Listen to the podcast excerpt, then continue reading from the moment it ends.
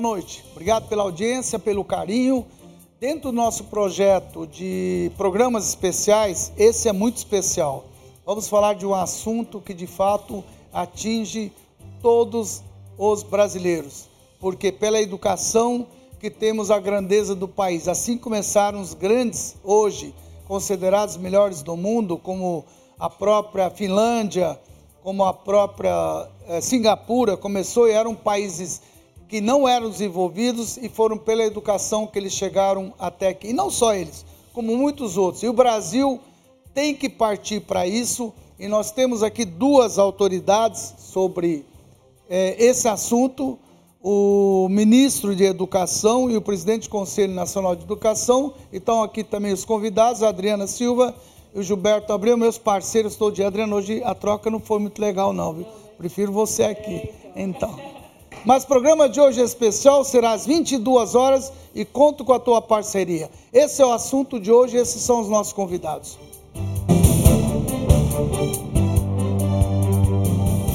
Segundo a síntese de indicadores sociais do IBGE, divulgada no último dia 5 de dezembro, quase um terço dos jovens brasileiros de 15 a 17 anos não cursa o ensino médio na idade adequada. A educação pré-escolar é obrigatória para crianças de 4 e 5 anos desde 2009. Cerca de 92% delas estão matriculadas. No caso das crianças de 4 anos, o índice de atendimento atinge 87%, não chegando a ser um desastre desastre, pois a média dos países da Organização para a Cooperação e Desenvolvimento Econômico chega a meros 88%. O acesso à universidade pelos secundaristas originários da escola pública é de apenas 36%, ante 79% dos que cursaram escolas privadas. Das pessoas com idade entre 25 e 34 anos, menos de 20% completam o ensino superior no Brasil. Nos países da OCDE, o índice chega a 37%, e em países de excelência educacional como a Finlândia, Coreia do Sul, Singapura, Canadá, Nova Zelândia e Austrália, o índice beira e é às vezes superior a 90%. O principal gargalo educacional no Brasil, todos sabemos, é o ensino médio. A nova proposta da base curricular comum ainda não está completamente definida pelos estados e municípios. As discussões recentes se referem muito mais a ideologias de toda a ordem, sem que se foque no aspecto principal, o domínio do conhecimento. Enquanto a educação não for tratada como prioridade nacional, ficaremos amargando esses indicadores cruéis e comprometedores do nosso futuro, enquanto se discutem banalidades. Para completar o desastre, pesquisa internacional recente coloca o Brasil como o país que menos respeita a função e a carreira do professor. O programa Mentoria Ribeirão 2020 de hoje coloca essas questões para análise e a reflexão dos nossos convidados especiais.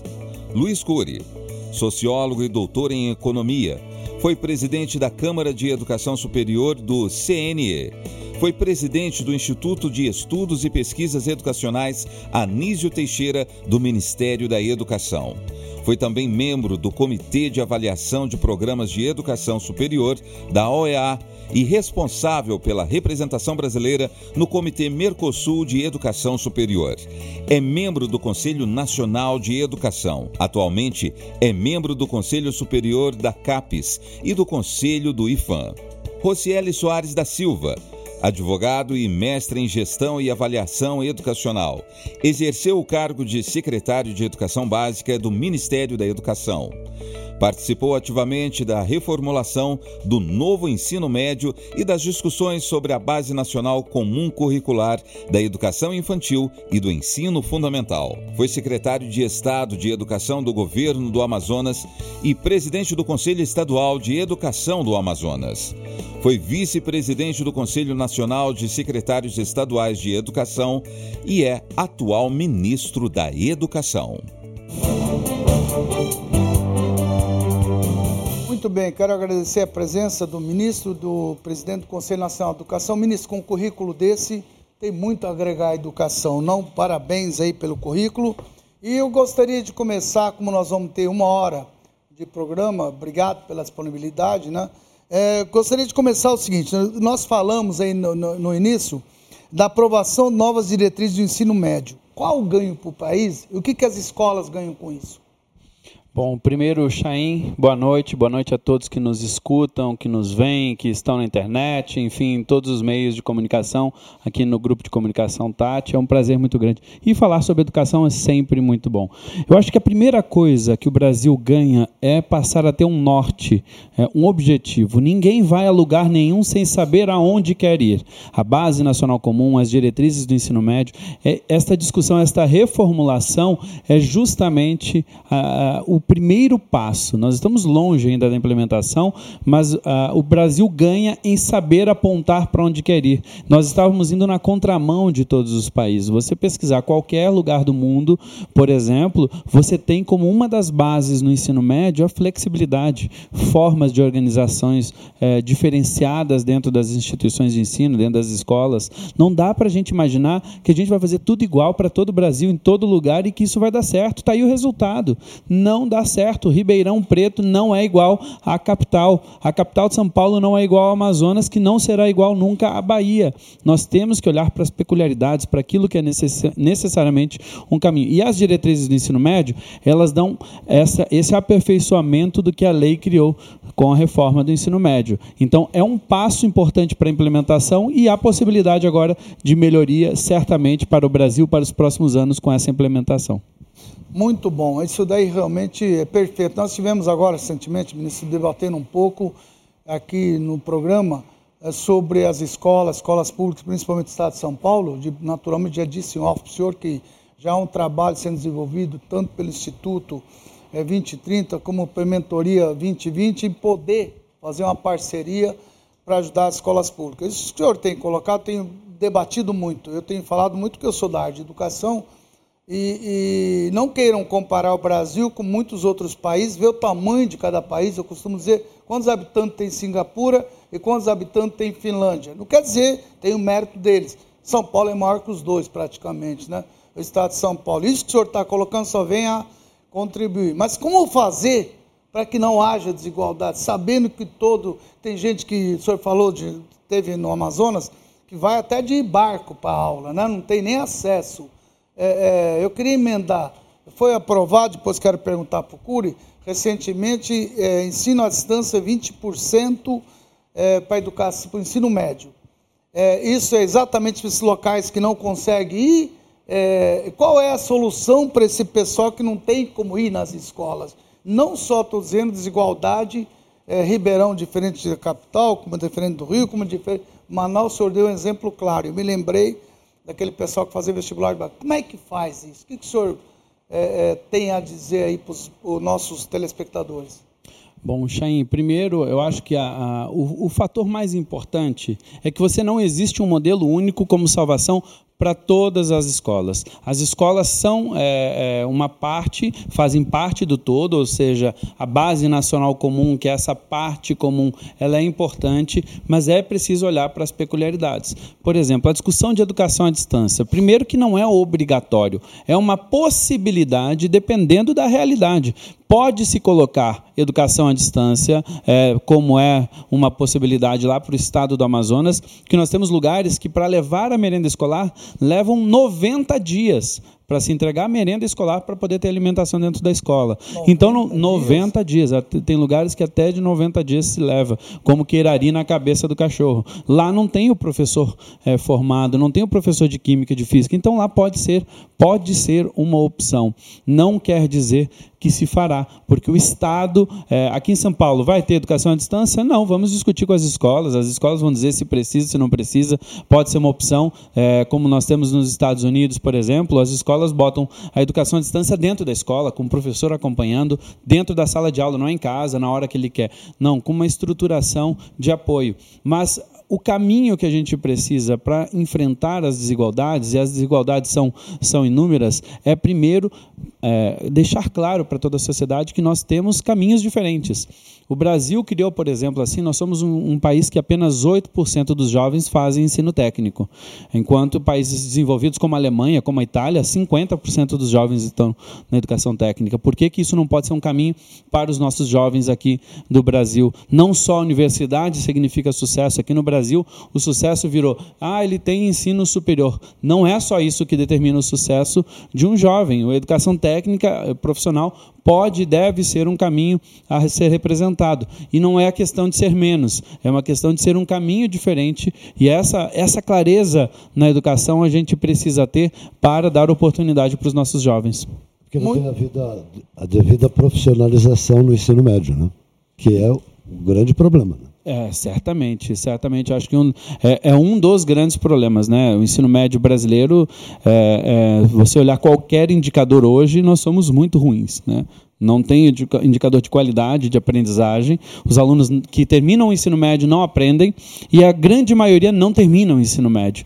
Né? Nós temos hoje no Brasil 70 milhões de brasileiros sem concluir a etapa da educação básica.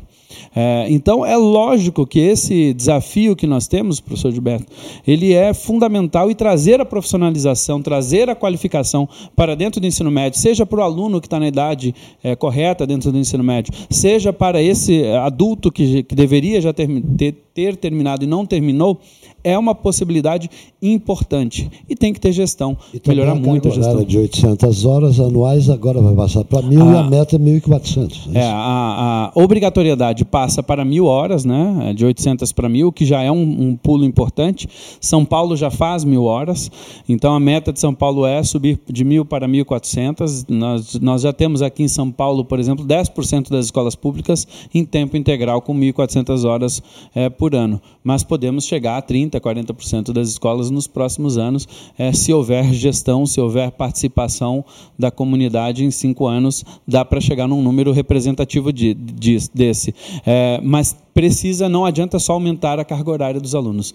A gente tem que focar na qualidade. É, é, justamente isso que o programa começou dizendo, né? A gente acaba perdendo tempo discutindo o que é o que é essencial, as banalidades, né? Como foi dito. Mas se não colocar na frente a aprendizagem, garantia de que as crianças aprendam dentro da escola, lá na alfabetização, não dá para ter um terço das crianças sem ser alfabetizadas. E a gente está falando de serem alfabetizadas aos 9 anos de idade. Então este é o desafio do Brasil, garantir que toda criança seja alfabetizada no, no final do primeiro até o segundo ano no máximo. Aí a gente começa, começa a melhorar na base da pirâmide e apontar o caminho certo para o Brasil. Curi, obrigado pela presença. Conselho Nacional de Educação que você preside, na última reunião aprovou Base Nacional Comum Curricular, BNCC, para o ensino médio. Qual é o impacto dessa medida para a educação nacional? O Brasil vai mudar com isso? Não, claro, não, o país vai mudar com isso. Veja, uh, Chaim, e aproveito para cumprimentar todos os todos que estão nos, nos, assistindo. Não é? é um prazer muito grande estar aqui na, na TV Tati. É, cumprimento os nossos debatedores, o ministro Rosselli, nosso meu querido amigo, e, é, e parabenizo você pelo programa. Veja, o, a Base Nacional Comum Curricular, é, ela, ela não é um currículo como, como se espera do nome, tá certo? É, ela é uma ordenadora de políticas institucionais curriculares. Né? Ela é uma ordenadora de ações e atividades e uma garantidora de direitos a esse ordenamento. É, isso quer dizer o seguinte, que é, a base garante para todo o território nacional não é, é, é um, um, um, espaço é, de aprendizagem. É? Esse espaço deve ser ocupado pelas escolas, não é? E, e, e, em profundo diálogo com as diretrizes institucionais curriculares, as diretrizes do ensino médio que o ministro Rosselli acabou de nominar, que também foram aprovadas pelo Conselho Nacional de Educação há um mês atrás e já foram homologadas pelo ministro Rosselli. Quero também indicar que a Base Nacional Comum Curricular, o texto da base será homologado pelo ministro dia 14, numa reunião extraordinária do Conselho Nacional de Educação. Mas uh, uh, a, a importância da base, em primeiro lugar, é isso é garantir direitos comuns ao país. O comum dela se refere a direitos. Não é? de aprendizagem.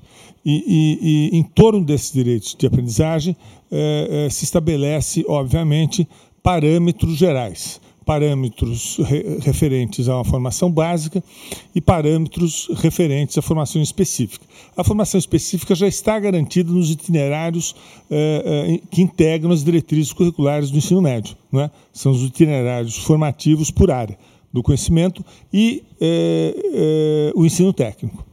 Tá certo? Então, são dois documentos que dialogam em torno do alcance desses direitos. A base ao ser homologada, ela passa a ser uma norma é, importantíssima que deve ser é, observada por todas as redes, por todos os estados brasileiros e, é, e sobretudo, deve estimular, não é? mais que estimular, deve indicar, não é?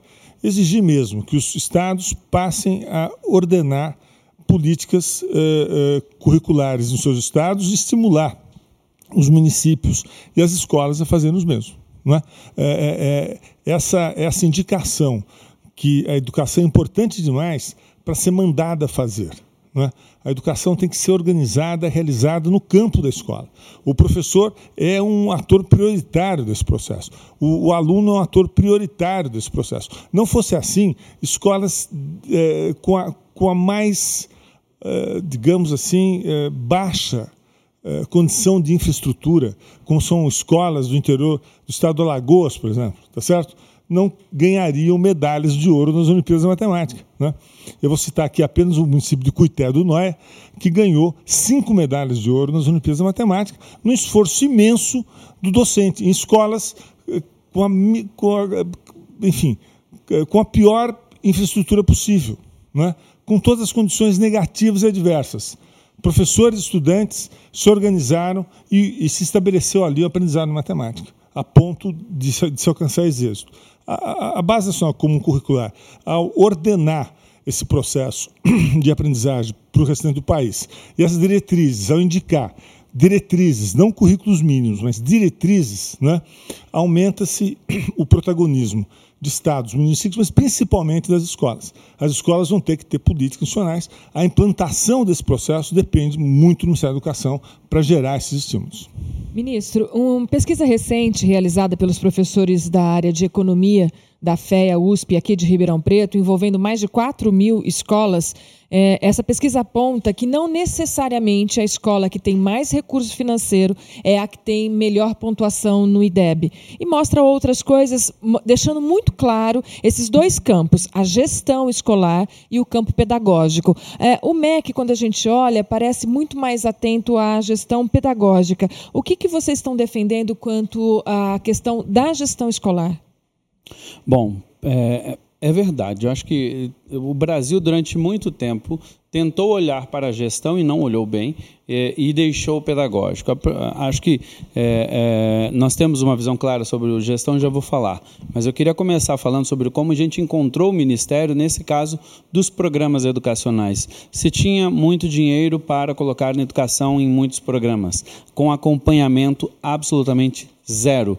Programas que se gastou bilhões de reais e não tinha um monitoramento. As políticas não tinham acompanhamento. Então, como que você fala de qualidade na educação sem tentar observar, sem, ter, uh, uh, sem ver as evidências, sem acompanhar aquilo que está sendo feito? Então, uh, mesmo dentro do pedagógico, faltou gestão. É, hoje, por exemplo, nós lançamos qualquer política sempre partindo, primeiro, do pressuposto que nós ouvimos e discutimos com estados e municípios, segundo, de que nós vamos ter monitoramento. Vou, vou dar uma, uma, um exemplo de uma mudança é, que parece simples, mas o programa Dinheiro Direto na Escola, para programas pedagógicos, ele estabelece quais são os roteiros e as coisas que precisam ser feitas, nos prazos que precisam ser feitos, e nós pagamos a primeira parcela. Depois de feito, executado, aquilo que se deveria, é, se paga então a segunda parcela. Isso é muito simples, mas isso não acontecia. Se mandava todo o dinheiro e depois é, é, é rezava-se para que aquilo acontecesse. Olha, isso não existe. Você tem que ter gestão em todos os processos, seja na gestão escolar, seja no pedagógico. Até porque nos dois eles acabam impactando aquilo que é fundamental, que é o jovem, a criança aprender. Então, o, o MEC precisa olhar com muito cuidado todo o modelo modelo de gestão que vai fazer tanto para o pedagógico quanto para a gestão escolar. E gestão escolar é evidência, como você disse.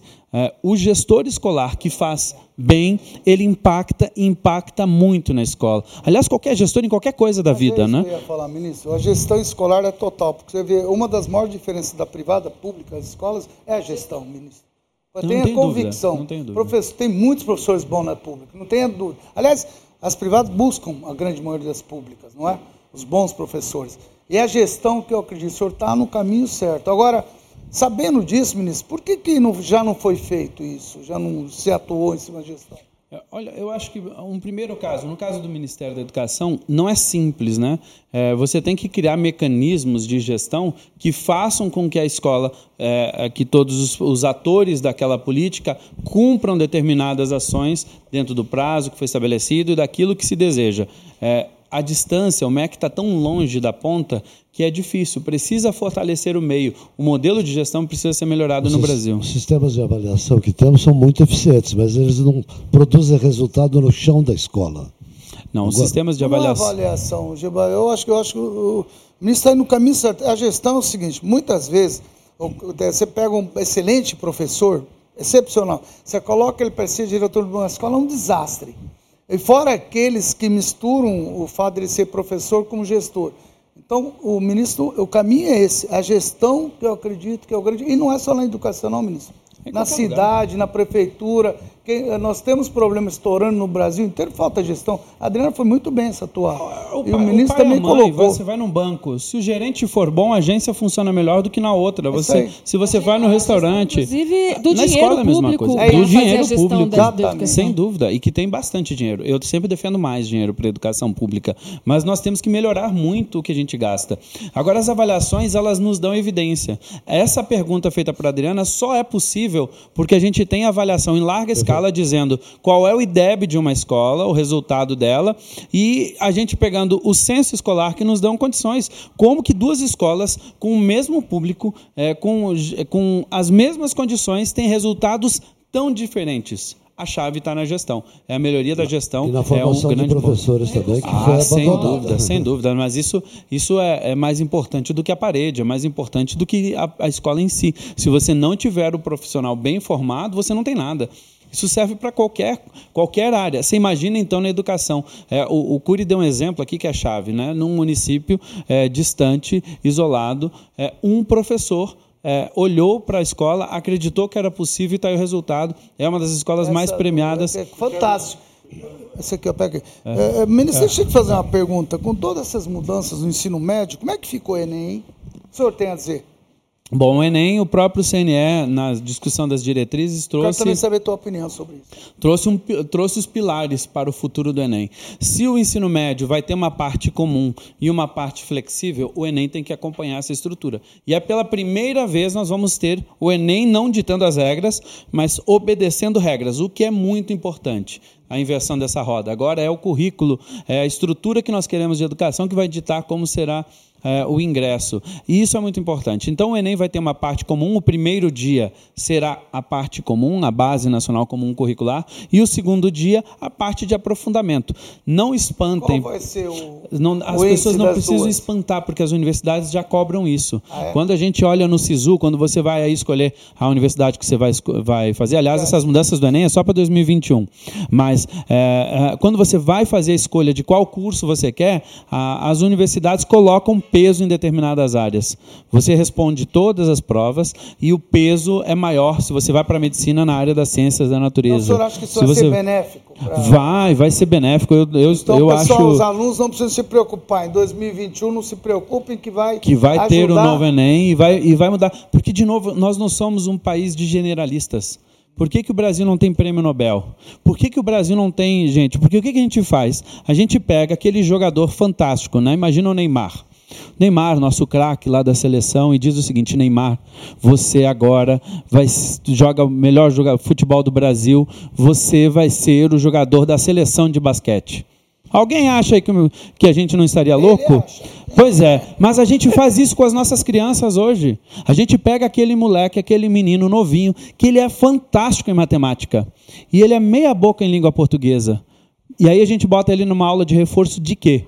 De língua portuguesa, em vez de botar esse menino para ele ser espetacular em matemática, para ele transformar a sociedade. Português. E tudo bem, né? E tudo, e tudo bem, bem, sem e tudo cobranças. bem. Exatamente, mas vamos dar a liberdade para que ele seja fantástico naquilo. É disso que a gente está falando no ensino médio, é disso que a gente tem que fazer desde cedo com as nossas crianças. E... Ninguém é fantástico em tudo. Vamos deixar eles serem fantásticos naquilo que eles têm vocação. E a tua opinião como presidente Não, é, do Conselho Nacional é, de Educação? É, é, é evidente, é, o Enem tem que ser dividido. Né? a BNCC indica uma formação geral e uma formação específica baseada em áreas. Né? E, e, e, revela no seu texto né, linhas gerais desse processo. As diretrizes também uma formação básica uh, e uma formação específica calcada organizada por itinerários formativos. Mas você acha né? que vai ajudar o Enem é, essa mudança? Veja, e aí eu, eu, eu ia chegar aqui. É, o, o Enem ele tem, é, é, ele tem duas grandes funções. Né? A primeira função é avaliar o desempenho do aluno no ensino médio. Não podemos esquecer dessa função, é uma função super importante. E a segunda função é, são as decorrências de utilização da nota. A mais importante, socialmente relevante, não é, é o impacto no SISU, ou seja, no sistema de ingresso na universidade. Notadamente pública, mas muitas instituições não públicas já adotam o SISU como, como forma de acesso. É? É, nessa direção, é essencial, é, é, essa divisão vai colaborar com, a, com, a, com o processo de, de, de, de seleção, é? de um lado, e de outro também vai colaborar com a, a, a análise do desempenho da formação na área geral, não é? E na área específica. E é na área específica que o ministro acabou de indicar que ele, que ele se diferencia. Na área geral, ele aprende português. Na área específica, ele se aprofunda em matemática, em ciências, em ciências humanas, em história, não é? é sabendo já português, porque teve uma área eh, geral bastante relevante, importante, com, com, com um número de horas bastante razoável. Não é? é na área específica, é, e, e talvez no itinerário que ele escolha, ele vai aprofundar os conhecimentos na sua percepção percepção de interesse, não é? que é importante. Essa percepção de interesse existe e nós devemos dar vazão a ela. Né? Aliás, eu queria complementar, porque as pessoas, quando discutem o ensino médio, elas esquecem que o jovem chega com 14, 15 ou até 16 anos no ensino médio e com anos de educação. A parte comum, fundamental, em todos os países do mundo, vai até 15 anos.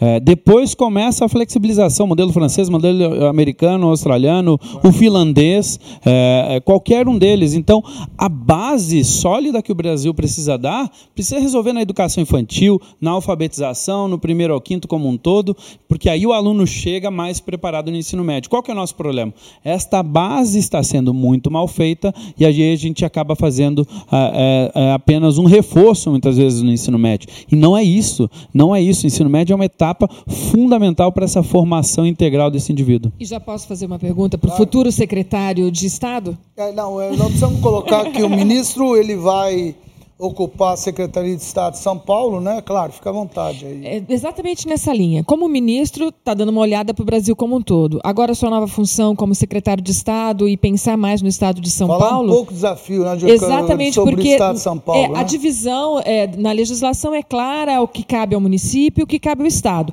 Mas se o município não for exitoso, o Estado tem um problema ao dobro né, é de fazer a gestão e de corrigir eventuais erros que os municípios tenham cometidos. Como é que o futuro é, secretário de Estado está preparado para uma ação cooperada entre Estado e município, sem se aproveitar do que a legislação acaba pra, dando a possibilidade de ficar apartados, né? Município com a sua responsabilidade, Estados com a sua responsabilidade. Qual a sua visão?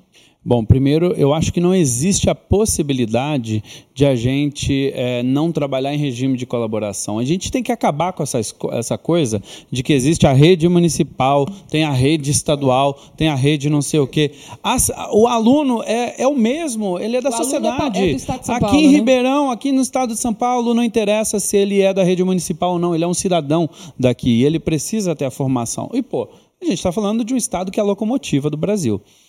Quando o Brasil vai bem é porque São Paulo está puxando é, é, com força a economia brasileira em todos os aspectos. Não dá para aceitar que São Paulo não seja também essa locomotiva em educação. São Paulo caiu no IDEB de primeiro para sexto lugar agora no ensino médio. Os sinais estão claríssimos dos grandes desafios. Se a gente não buscar transformar agora, Chaim, a gente não vai transformar e é ruim para o país, é ruim para todos e é ruim para o jovem, para a criança daqui. E, ter, e, e de novo, se a gente é a locomotiva da economia, eh, somos o tamanho de um país, somos maior do que a Argentina. Né? Você falou da Finlândia, que tem uma educação maravilhosa. Só a rede estadual tem 3 milhões e 700 mil jovens. É maior do que a população quase da Finlândia Uau. inteira.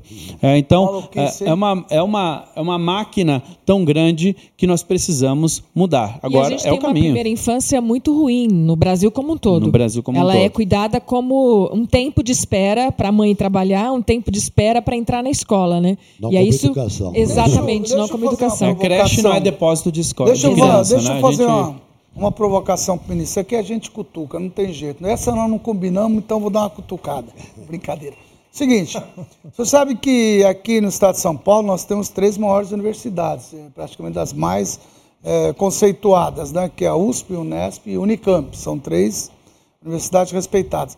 A minha opinião, eu vou dizer para o senhor de antemão, eu queria saber do senhor, eu sou favorável que se cobre nessas escolas públicas para quem pode pagar. Para quem não pode pagar, ele estuda, comprovando que não pode, depois ele presta serviços não é para a população dentro da área dele. Isso eu sempre prego. Por quê? Porque eu acho que poderá sobrar verba para as outras entidades. É, é, o que, que o senhor pensa disso? Que tem alguma coisa relacionada a isso?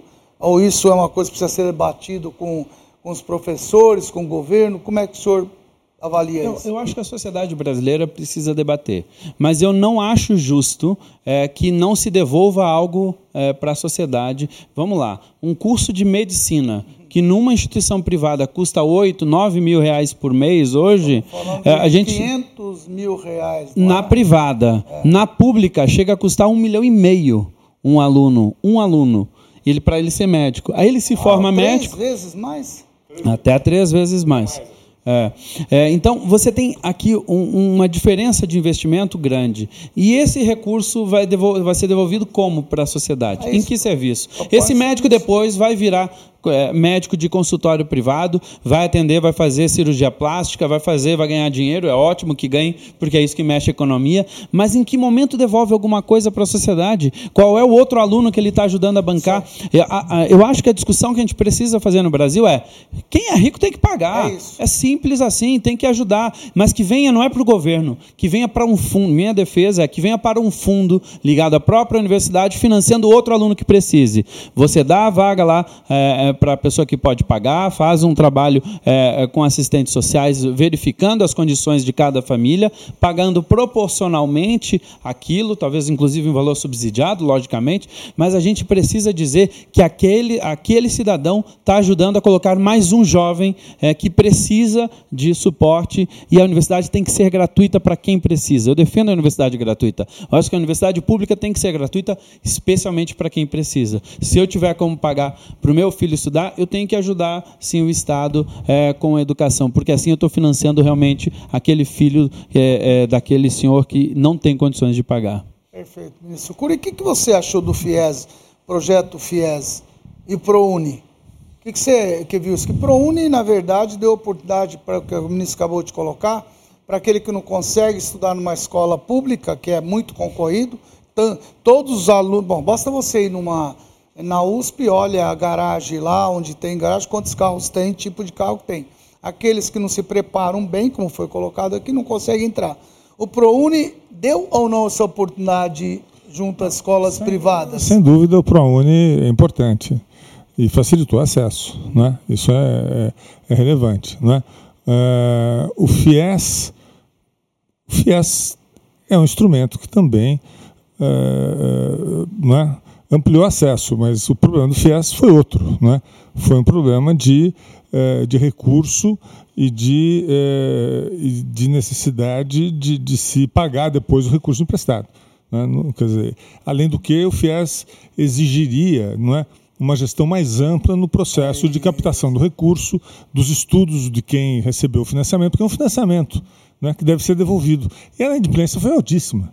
É muito alta, né? né? Muito alta, mas é, é incrível que a inadimplência é dos alunos, não das instituições. As instituições resolveram o seu problema, os alunos ficaram inadimplentes, isso gerou mais aprendizado ou menos aprendizado? mais efetividade no diploma ou menos efetividade no diploma, no seu uso do diploma.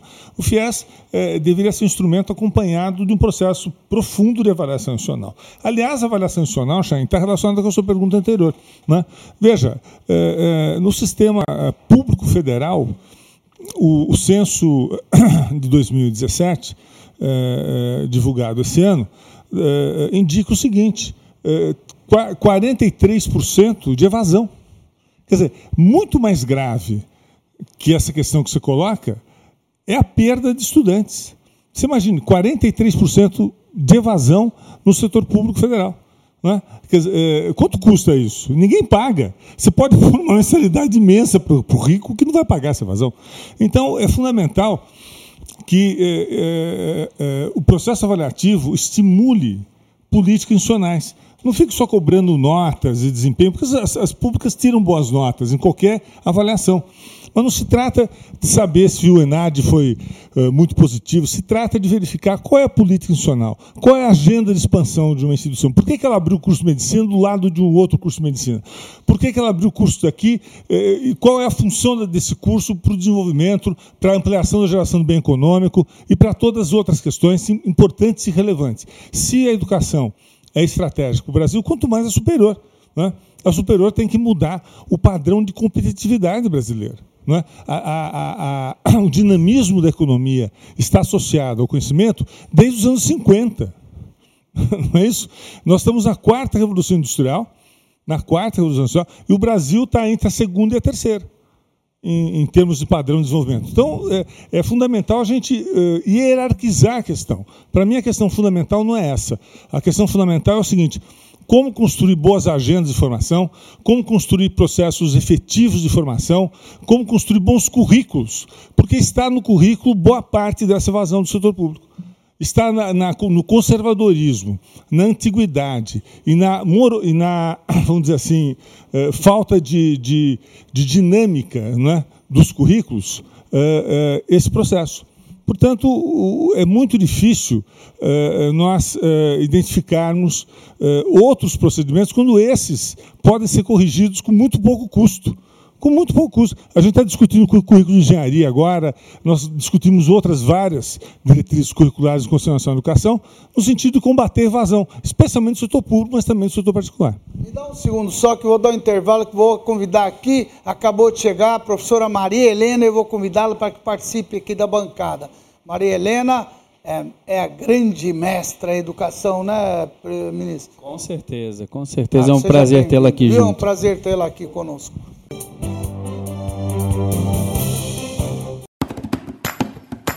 Aqui a informação é com coragem. A verdade acima de tudo. 52 anos no ar. A trincheira democrática da população. Acorda, Ribeirão! Larga Brasa com Antônio Carlos Morandini. A programação do rádio também na TV e no Facebook.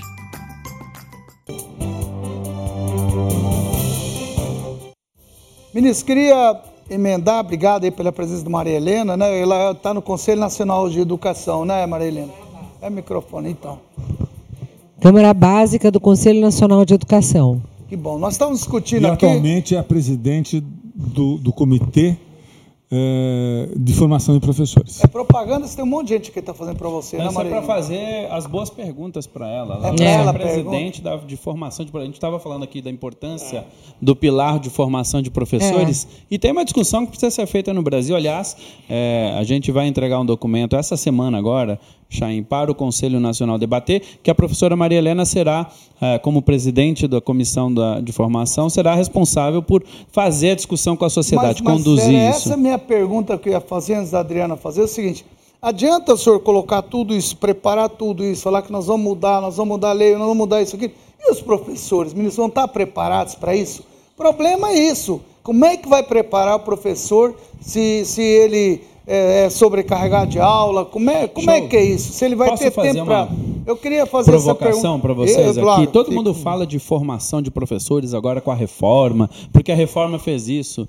Mas esquece a reforma. Vamos fazer de conta que ela não existia. É, as mesmas perguntas são bem respondidas para o sistema atual? Que professor é esse que a gente está formando agora? Não é para a reforma que a gente está fazendo, para a base. Nós agora temos referenciais para dizer que tipo de formação nós queremos do ponto de vista do aluno. Agora precisa ter uma base de formação de professores no Brasil. 82% dos professores que estão em escolas públicas são formadas por universidades privadas, não são formados pelas universidades públicas. Então, é, é, nós precisamos dar um referencial de qualidade. É esse o documento que a gente vai entregar para o CNE discutir, é uma base nacional de formação, e isso é fundamental para o Brasil. O professor chega na sala de aula recém-concursado, ele não sabe como interagir com o aluno. Ele não sabe metodologias, práticas pedagógicas que possam garantir a aprendizagem. Formação didática deficiente. Formação didática deficiente. Formação didática, os currículos de formação são completamente deficientes.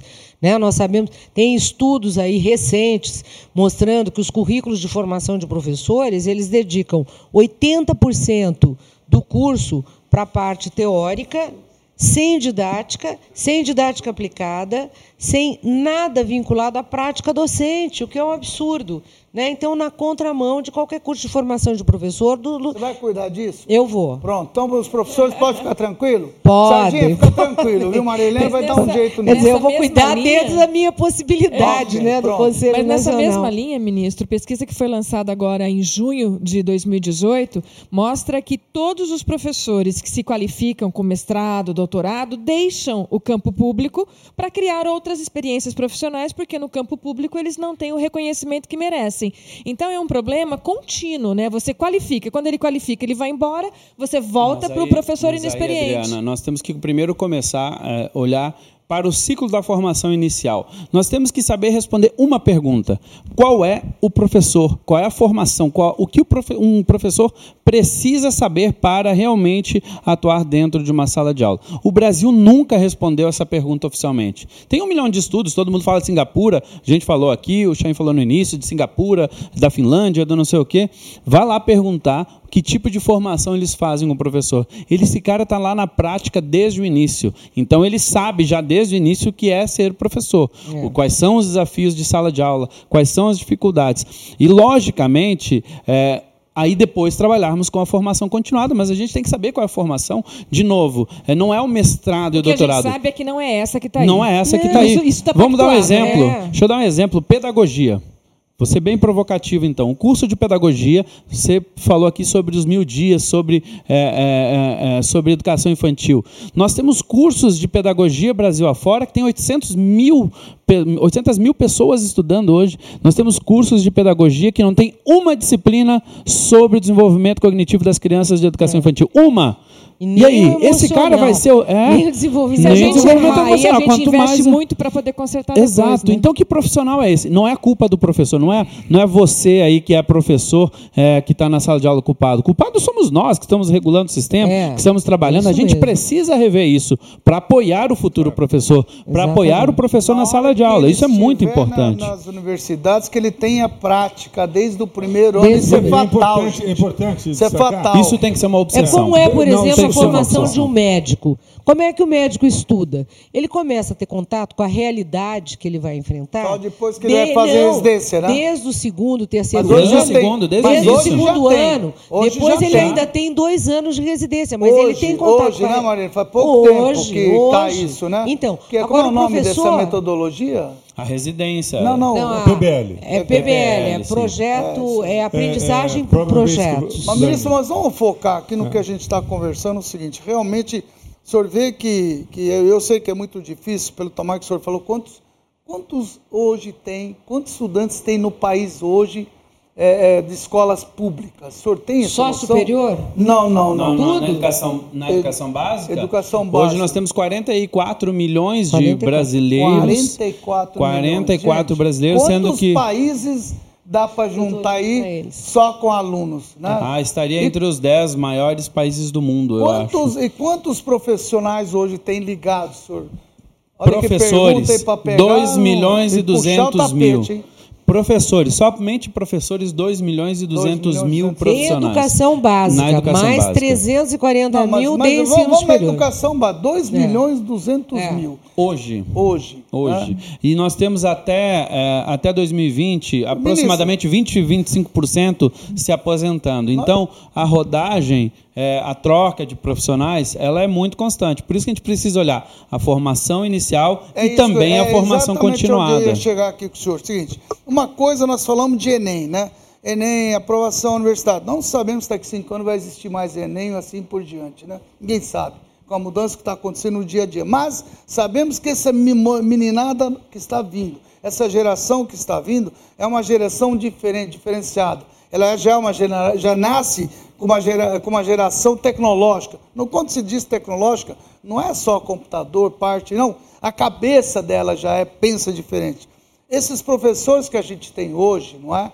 Não digo que os que virão pela frente, eles também têm que se adequar a isso. Tem algum estudo para adequar, para atender essa demanda desses alunos? Ou vocês esperam, tanto aqui no estado de São Paulo, outro lugar, buscar outros professores para se adequarem a isso? Como é que vai ser essa matemática? Tornar o magistério atrativo, né? Porque isso. ninguém mais quer ser professor. Né? É lamentável. É, é, sabe o que está acontecendo? Eu acho que vocês não tocaram no assunto aqui que a Maria Helena falou e a Adriana falou o seguinte: muitos professores estão sendo requisitados para essas novas tecnologias, inovações vindo, principalmente inteligência artificial. Eles estão utilizando muitos profissionais, principalmente matemáticos, professores, inclusive filosofia, que é uma matéria que foi meio abandonada, vai voltar a ser bola da vez, entender a mente humana, entender essa parte que o senhor bem acabou de colocar, que precisa não só disciplinar, aprender a raciocinar. Filosofia vai ser importante, sociologia vai ser importante.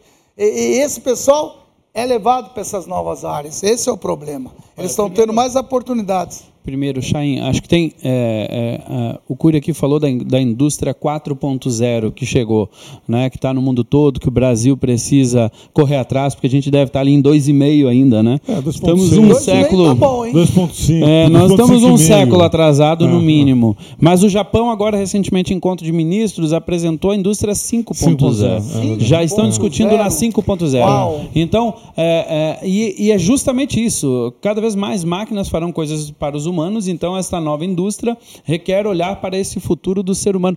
É, e nós estamos aqui atrasadíssimos. É, é, não dá para a gente negar a tecnologia. A tecnologia ela é fundamental. Ela é- não tem mais como a gente não. Aliás, esse é um ponto de formação de E a professores, né? diferença dos outros é isso. É é essa Sem tecnologia ajudar o professor, ser uma auxiliar dele, ser um. É, e né? não dá pra, não dá pra gente ter medo. A gente usa a tecnologia em tudo na nossa vida. Isso- Por que, que a gente não vai E usar na aí que vem educação? minha pergunta.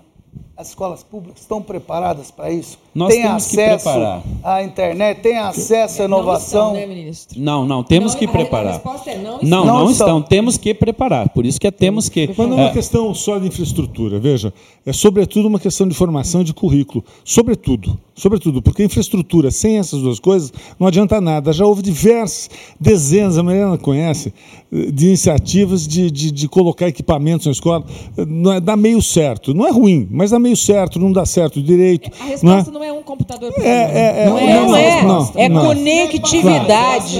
Claro, É claro. conectividade. Já passou essa, Eu fiz um Passou. computador por aluno quando eu inaugurei Acabou. é com Paulo 93, Renato, lá no- trás, no ano 94. 2000. Não, É, Isso é. era importante. A gente Ah, tem que saber. é, a gente tem que saber é fazer a leitura. conectividade, é Professor, internet, plataforma. Não, mas isso- professor devia olha só. Mas por que não aqui no estado de São Paulo não Mas- se mas facilita para o professor ter o Mas, computador Mas? Deixa- escuta, deixa eu- Chaim, quando eu fui secretária, nós fizemos a política de um computador para cada professor, E um por que, que notebook. não funcionou? Ué, eles ganharam, cada um ganhou um Porque não notebook, havia o certo. nem você professor. fez computador, É hein? simples, é simples. Vendeu, não, não chegou, tá bom, tá bom. Ah, ah, ah. Agora, deixa, eu- deixa eu só comentar uma coisa. Eu acho que quando a gente fala de tecnologia na educação, existem estudos que você colocar a tecnologia dentro da escola, caem os resultados educacionais.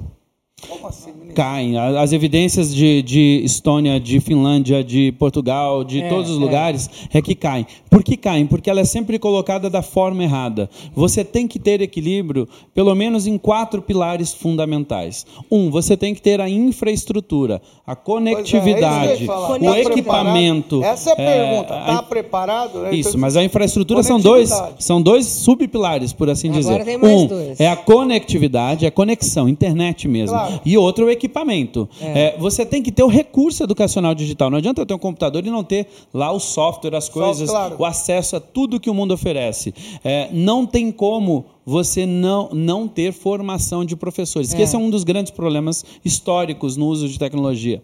A formação de como usar. O professor tem medo. guardados, né? Muitas professores não vezes. conseguem acessar. é, qua- e Quantas vezes eu visitei a escola, Maria Helena deve ter história semelhante, que você chega na escola, o, diretor da escola vem todo emocionado dizer: olha, os, os computadores daqui Estão aqui, estão bonitinhos." arrumadíssimos, está tudo certo. Trancados. Aí você entra lá, nunca foi aberto para o aluno usar. Ora, está arrumado tá porque certo, tá pelo arrumado, motivo, é, é, Tá. pelo Não motivo errado. mentira, tá lá, e, e o pilar talvez mais importante da tecnologia é que a claridade para a escola de por que, que ela está usando, para o que, que ela está usando. A escola precisa saber e desejar usar. Porque mudou a natureza do trabalho, Mas né? Nós estamos preparando pessoas para um, um tempo que já não existe mais. É. o que eu estava que querendo não dizer, ministro, o que eu Você, querendo você tem- dizer... a escola tem que Na preparar. verdade, vai ter que ad- adaptar todas as tecnologias, plataformas digitais, É isso. a essa nova Essa base, a uma nova visão digital, do processo O nome educacional, é que quer é pensar nas que competências ajuda o professor. cognitivas e Como é que hoje tem socioemocionais. já é, startup, um monte de coisa que faz, que é, o senhor sabe disso, já viu. Cada professor tem condições de saber como é que está cada aluno em relação à turma, quais Tem. as matérias que ele tem, Tem, deficiência, tem. onde ele e aí pode trabalhar aquelas matérias, não é? Pode. Então isso já tem. A pergunta é, já existe isso? Plataforma, claro, Mas já existe, existe e é possível. públicas? Já existem em poucas escolas públicas, em No outros Brasil. estados. Aqui, é, pouca, pouquíssima coisa. Não tem Não, no Brasil? Há poucas escolas, em alguns sistemas, que estão testando isso, mas nada em escala O é, MEC é lançou considerável. Aulas né, digitais para colaborar o professor na formação. É, o MEC, ao longo dos últimos dois anos, lançou várias políticas Várias para é, a, a tecnologia. Uma delas é a educação conectada, que justamente traz formação, traz equipamentos, traz conectividade, Conectividade. infraestrutura, ou seja, tenta trazer essa, a soma, é, porque não dá mais para a gente fazer isolado. E o Centro Nacional de Mídias é uma experiência de- da possibilidade da tecnologia chegar tanto para a escola, aqui nós já temos escolas em todo o Brasil, praticamente 20 estados aderiram, já tendo escola, aulas em determinado momento com apoio da tecnologia e o próprio celular. O aluno pode fazer aula de reforço no celular em qualquer lugar com internet patrocinada pelo governo. É só baixar o aplicativo Mas CNME que, que já está funcionando. Mas é Ah, uma só- Só um possibilidade. minuto, ministro, por favor, fala de novo ali, para os alunos saberem disso. Como, que, que já existe? É o Centro Nacional de Mídias. É um aplicativo. É só ir na Apple Store ou na, na, na, na, na Android, é, qualquer loja, você baixa o aplicativo CNME é, Centro Nacional de Mídias da Educação. E lá você tem aulas com itinerários formativos para o ensino médio, você tem aulas de. Você vai ter aulas de formação de línguas, uma série de possibilidades e com o patrocínio da internet. Então, que você que é aluno, se você não tem crédito, não, não tem problema. Se você tiver crédito ou não tiver crédito, você usa o aplicativo e usa de graça, patrocinado pelo governo federal. Por que isso? Porque é mais uma possibilidade. Não é substituindo a escola, mas por que não quando o moleque está lá no ônibus indo para a escola, ele não tem Ele a possibilidade? Pode fazer um curso de inglês Pode fazer um curso Em inglês então gratuito e a espanhol. possibilidade do aluno aprender inglês e espanhol é, gratuitamente. Por exemplo, é essa. Parece-me essa... que não chega na escola. É isso a iniciativa parece Não, já muito foi boa, lançado mas- agora, é muito recente. As escolas estão aderindo, a escola para uso dentro da escola depende da proposta pedagógica da escola. é, e para o aluno fora da escola, ele pode usar no não momento que ele quiser. As escolas não, estão- as escolas que estão fazendo têm sido um sucesso. Lógico que você precisa dialogar, conversar, eles entenderem, e não pode ser para substituir professor. Não é para substituir É professor. Aliás, sempre é com professor na sala de aula. É obrigatório, tem que ser com professor na sala de aula. Não é educação à distância, porque se usa dentro da escola, quando é com a escola. Né? O educação à distância é o aluno quer fazer um cursinho além do que a escola oferece. Ele pode, ele pode fazer. Aliás, tem um mundo, tem um universo tão grande de coisas Mas, bacanas é, na internet. O, o, Marilena, você que vai cuidar dessa área aí de preparar, transformar professor, tudo. Existe um, um tabu que diz que o professor tem medo da história de computador, inteligência artificial, que vai substituir o professor, não é? O é, é, que, que você tem a dizer disso, professor? Não. Eu tenho a dizer que, de fato, os professores têm medo, mas têm medo por uma razão muito simples. As instituições formadoras, as faculdades, não preparam os professores para lidar com as tecnologias.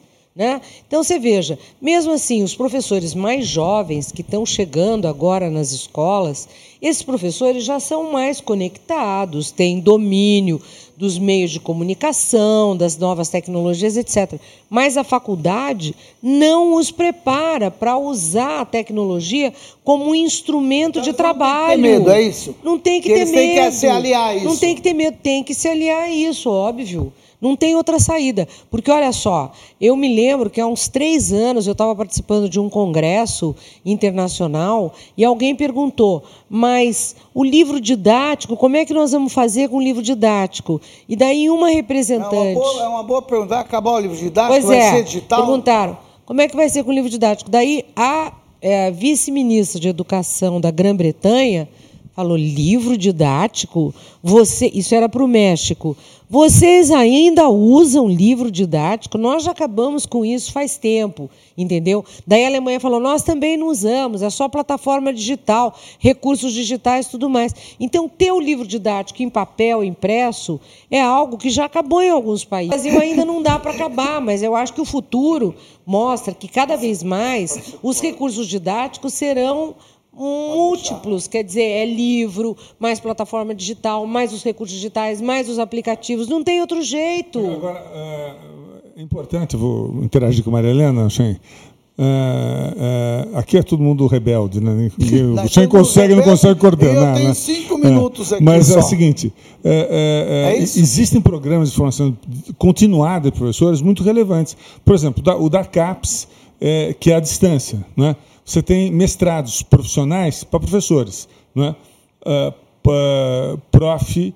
Uh, física, prof. histórica, prof. Uhum. matemática, uhum. prof. O que, que, é? que, que é isso? Fala, pro... É que você fala do método que ninguém tem. Prof, fala lá para o Olha, é, São mestrados à distância ofertados uh, e dirigidos a professores nas áreas específicas de atuação dele. E são ofertados por universidades públicas à distância, financiados pela CAPES, ou, ou, ou a CAPES coloca recursos que viabilizam as universidades públicas a realizar esses mestrados, como, como tutores, etc, uhum. etc. Muito bem. Isso é uma ótima iniciativa, mas e aí?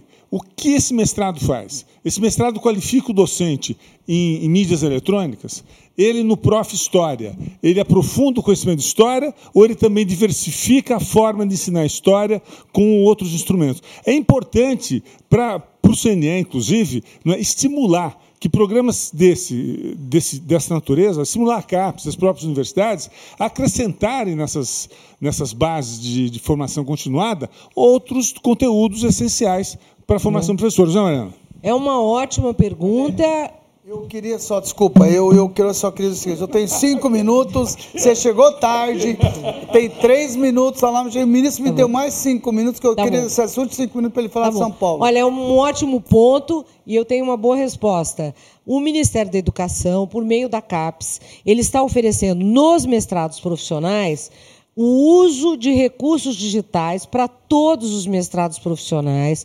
Os professores, quando eles ingressam, eles têm uma preparação específica em inglês. Então, podem ter mestrados, é isso? Gratuito? Então, eles, gratuito. Pronto. Eles farão Sardinha, mestrado, faz um mestrado, hein? Eles farão mestrado profissional e antes, para seguir o mestrado, por exemplo, vai fazer mestrado profissional em educação infantil esse professor ele terá um preparo específico em língua inglesa, produção de texto e instrumentos digitais. Gente, precisa divulgar digitais. isso. Me perdoa, ministro. Não falta só gestão, precisa falta divulgar, divulgação. Olha, isso é uma novidade disso. da se o senhor concorda, né? Tanta é coisa. Macure, é tanta coisa boa que é feita, não é? Muita gente acha que pode. Faz, tem muita coisa sendo feita. O problema é divulgar para que as pessoas tenham acesso a isso. É. Lamentavelmente, é. não é naqueles 30 segundos lá nas TVs que vão conseguir. Tem que ter mais programa desse esse, ter uma hora, duas horas para poder divulgar isso.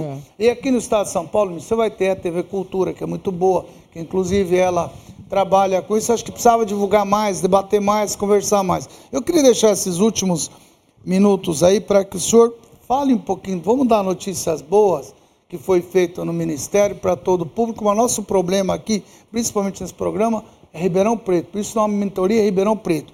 Eu estou com a esperança muito grande conhecendo o senhor hoje. Muito obrigado por ter vindo aqui.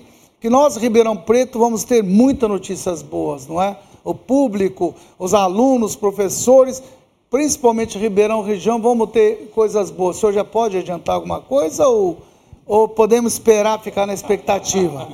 Primeiro de janeiro a gente volta a conversar. Eu acho que assim, é, primeiro, é, Então, eu acho que tem coisas boas já acontecendo. Como, na, como ministro, que tem coisa É. boa no ministério. Olha, nós Depois- temos muita coisa. A professora Maria Helena, que foi secretária executiva, liderou muitos processos, inclusive, é, nesse sentido. Nós temos a Base Nacional Comum Curricular, que é, sim, uma grande notícia.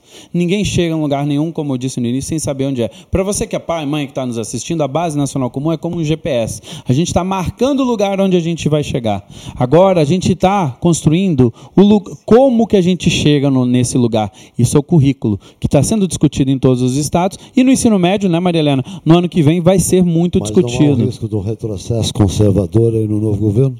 Nós estamos conversando, não, não acredito que vai ter riscos, isso é uma política de Estado. É.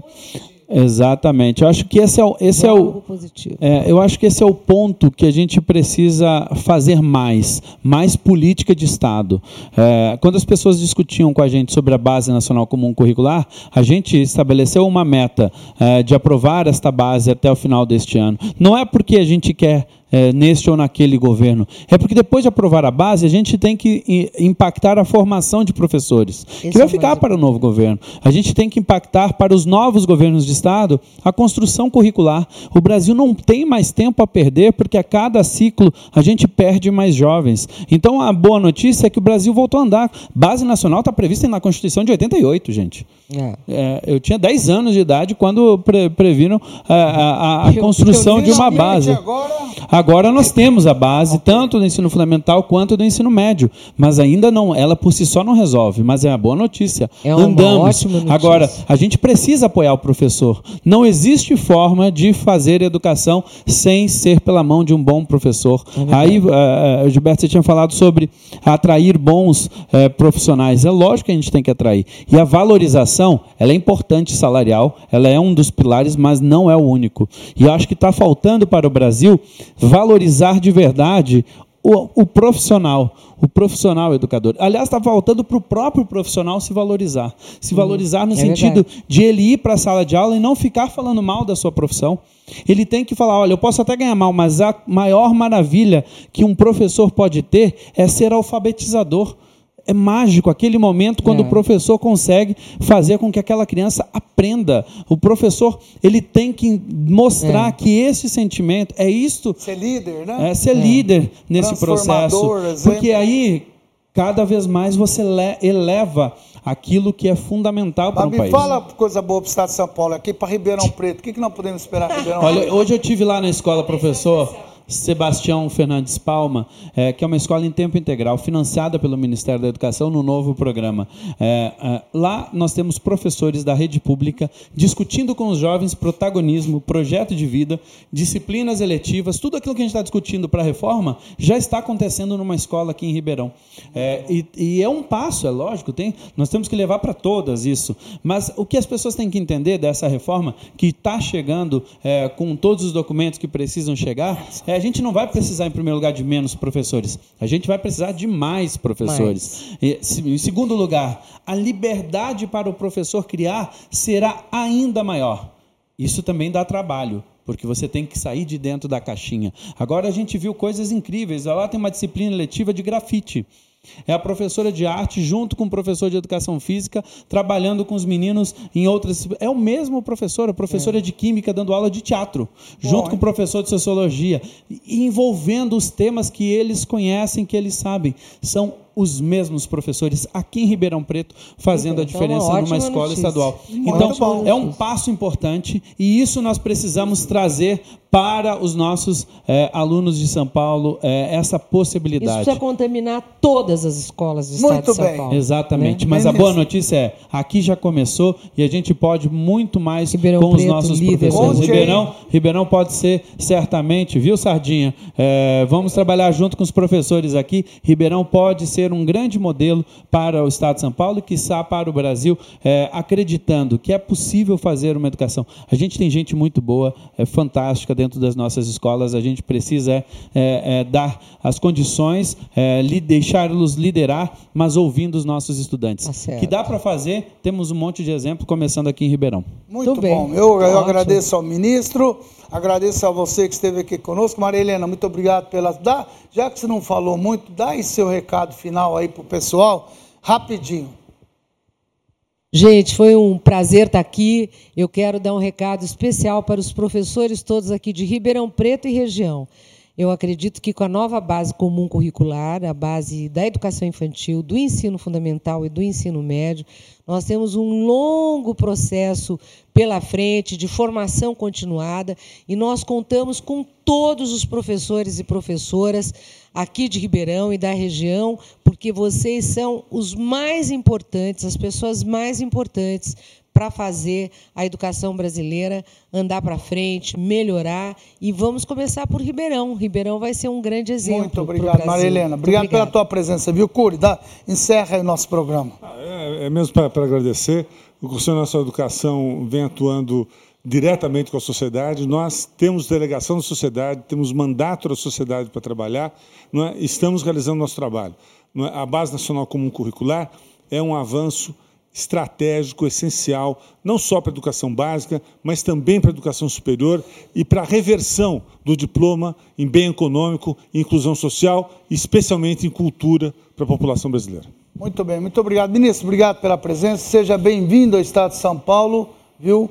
É, esse, eu estou conhecendo o senhor hoje, fico muito animado em ver os três profissionais como vocês animados com a educação só me motiva cada vez mais continuar nessa área de educação que eu tanto prezo. Obrigado pela presença, viu, ministro? Obrigado, obrigado. Um grande prazer. Em janeiro eu volto como secretário aqui para a gente discutir mais um pouco aqui sobre São Paulo. Sardinha para debater, ministro? Bota o Sardinha na mesa Pode aqui sair, comigo, então. Obrigado a você. Um até o próximo programa. Tchau, obrigado.